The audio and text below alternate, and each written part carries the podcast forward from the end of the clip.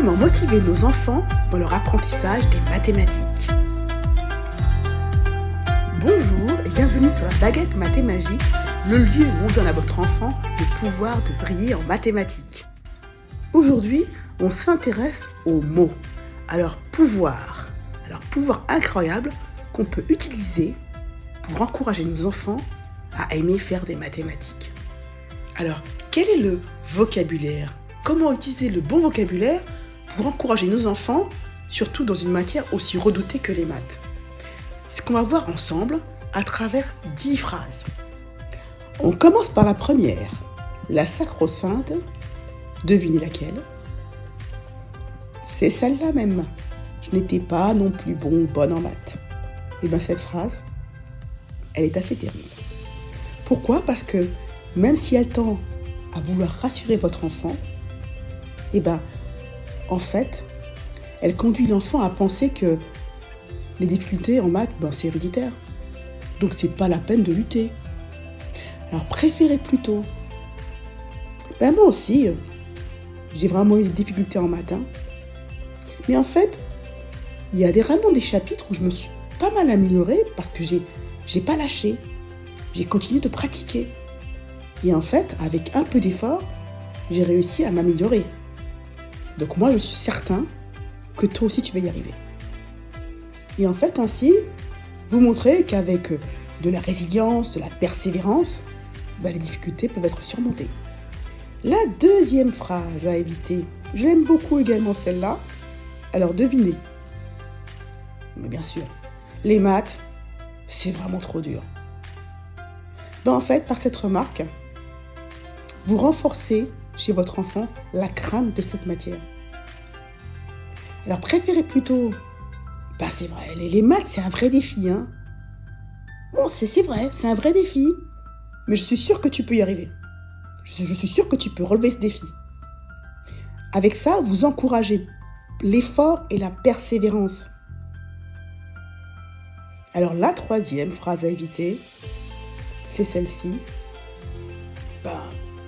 Je n'ai pas besoin de maths dans la vie réelle.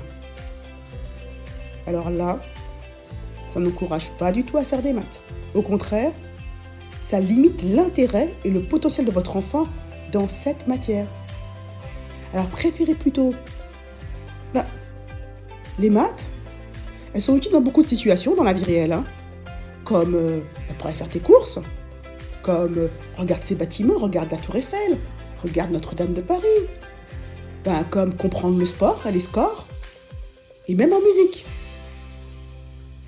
En fait, il est important de montrer que les mathématiques sont pertinentes dans la vie quotidienne, y compris pour son iPhone. Pas de mathématiques, pas d'iPhone, pas de GPS. La quatrième phrase à éviter, c'est quand vous vous penchez sur, le, sur les devoirs de votre enfant et là, Oh là là là là. Tu fais toujours des erreurs. Alors cette phrase, elle instille la peur de l'échec. Alors qu'en fait, les erreurs, elles font partie de son apprentissage. Alors préférez plutôt, ah ben oui, ah ben je vois encore que tu as encore des erreurs, mais tu vois cette erreur-là, elle va nous apprendre beaucoup.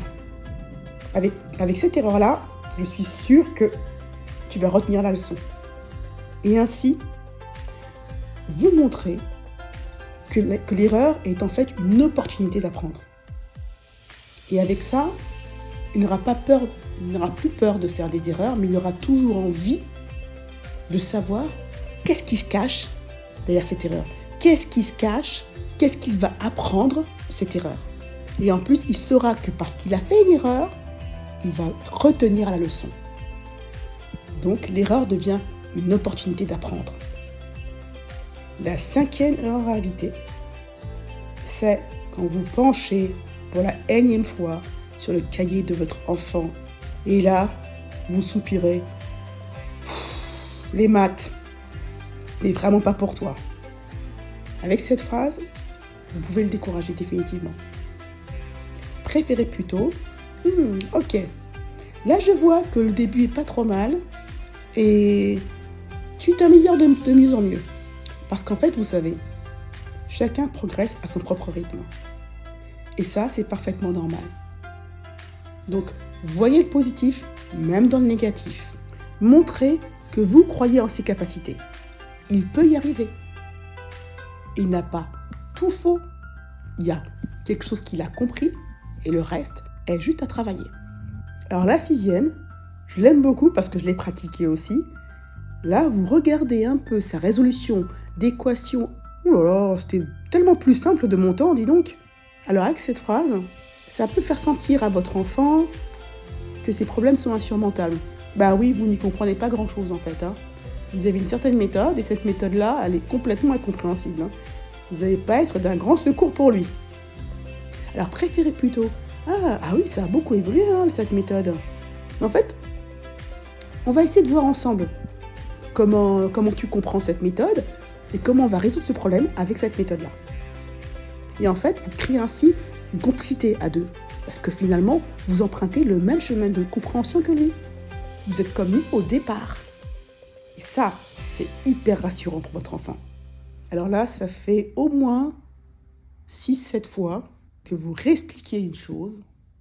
Et là, votre enfant vous rend le même raisonnement et quasiment le même résultat. Et là, vous écriez Mais, mais essaye N'essaye pas assez Alors là, grosse frustration de son côté.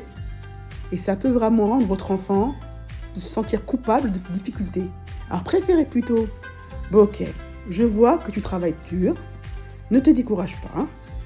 On va essayer d'autres stratégies, on va peut-être faire venir euh, ton grand frère, ton papa, peut-être un ami, pour essayer d'avoir une troisième, personne, une troisième paire d'yeux, pour qu'enfin on puisse trouver la bonne stratégie pour que tu comprennes. Les stratégies qui vont fonctionner pour toi. Parce que chacun, on a notre propre manière de penser et de raisonner. Ainsi, vous reconnaissez ces efforts et vous les valorisez. Il doit appliquer le théorème de Pythagore et encore une fois, c'est un échec cuisant. Et là, vous écriez Mais attends, c'est pourtant simple Il suffit juste de mémoriser les formules. Alors là, vous sous-entendez par là que l'important c'est de mémoriser et ce n'est pas de comprendre. Encouragez plutôt la compréhension plutôt que la mémorisation brute. Une autre phrase à éviter Mais attends, euh, pourquoi tu comprends pas? C'est logique Alors ça, cela peut faire sentir votre enfant qu'il est absolument incapable et c'est très très frustrant pour lui. Préférez plutôt, et je sais que ce n'est pas facile, bon alors là c'est un vrai challenge, hein, c'est un vrai défi. Alors on va y aller étape par étape. Ainsi, montrez que vous êtes là pour le guider, pas à pas. vous allez y arriver ensemble. Alors la dixième phrase à éviter, on se reconnaît tous dans cette phrase. Pourquoi tu n'y arrives pas? Alors que ton frère ou ta sœur y arrive sans effort Ça, c'est absolument à éviter. Parce qu'en fait, ça crée une comparaison qui va être néfaste. L'un n'est pas comparable à l'autre. Vous allez peut-être instiller une, une sorte de, eh ben, de jalousie entre fratries, alors que chacun est différent. Chacun a sa propre manière d'apprendre, son propre rythme. Et c'est parfaitement normal. Alors plutôt que cette phrase, qui est un petit peu fatidique quand même, préférez toute une manière différente de raisonner. C'est intéressant, hein Je sais que tu préfères dessiner. Ben, est-ce que tu pourrais me faire un, dessin de ce théorème? Ou ce que tu as compris? Ou sinon, est-ce que tu peux plutôt te lever et me miner quelque chose? Parce que je sais que tu es très fort en sport ou en danse. Voyez, essayez de souligner son unicité dans son apprentissage. Soulignez ça pour lui montrer qu'en fait, vous adaptez à sa manière de penser et d'apprendre. Alors pour conclure, on voit bien que le choix de nos mots est absolument crucial dans l'éducation de nos enfants. Alors encourageons-les, reconnaissons leurs efforts et guidons-les avec bienveillance. Eh bien, merci de nous avoir écoutés hein, et à la prochaine fois pour un nouvel épisode pour une éducation mathématique sur la baguette mathématique le lieu où on donne à votre enfant le pouvoir de briller en mathématiques.